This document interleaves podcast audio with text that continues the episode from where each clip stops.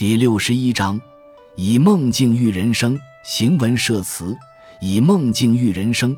李白有“浮生若梦”，颇先有“人间如梦”，为后人所祖述，影响至今。然则开先河者谁也？佛经说事物如幻梦，如泡影吗？非也，还要早得多。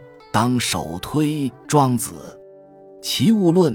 有一段写隐士长伍子对孔子的学生瞿阙子谈人生之祸福无常。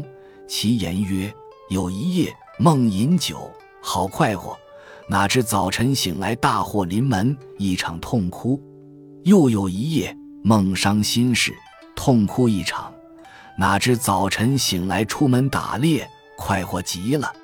做梦时不晓得是在做梦，梦中又做了一个梦。”还研究那个梦中梦是凶吗还是吉？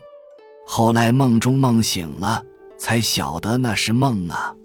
后来的后来，彻底清醒了，才晓得从前种种经历原来是一场大梦啊。蠢人醒了，自以为真醒了，得意洋洋，说长道短，谈什么君王尊贵了，牧夫卑贱了那一套。真是不可救药的顽固哟！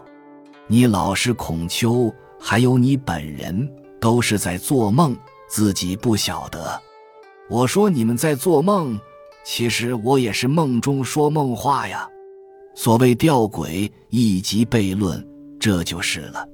以上引自捉住《庄子现代版》，不引《庄子》原文，以利广大读者。庄周看来。世间没有真正的成功者，有所得必然会有所失。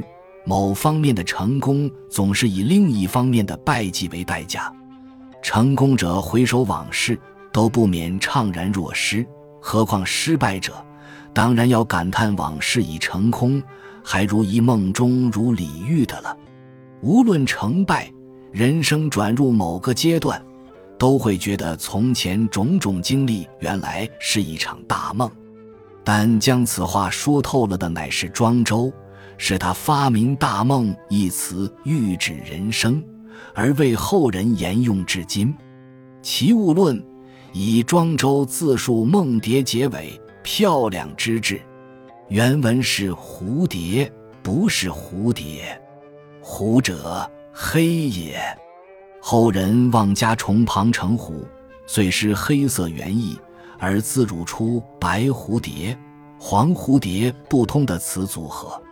蝴蝶即凤车蝶，学名玉带凤蝶，黑山花群，比粉蝶和黄蝶大得多。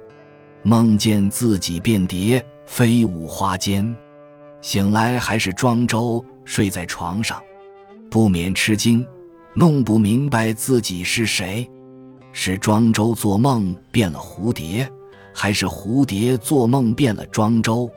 梦境与现实一旦混起来，醒了正是梦中，做梦才是真实。以梦境喻人生，至此推入深层，恍然大悟，忽然忘我，而真文章之绝妙矣。然而庄周的本意只在起死生罢了。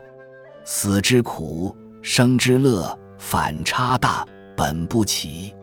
庄周劝人等量奇观，乃设梦蝶之喻。人死如梦变蝶，花间舞着，有另一种形式的生之乐；蝶死如人梦醒，床上躺着，亦有同样的生之乐。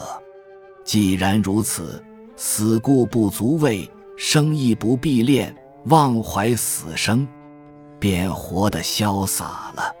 一个自我，两种状态，或为庄周，或为蝴蝶，轮回变化，这便是庄周说的物化了。后世讳言死亡，谓之物化，以失原意。本集就到这儿了，感谢您的收听，喜欢请订阅关注主播。主页有更多精彩内容。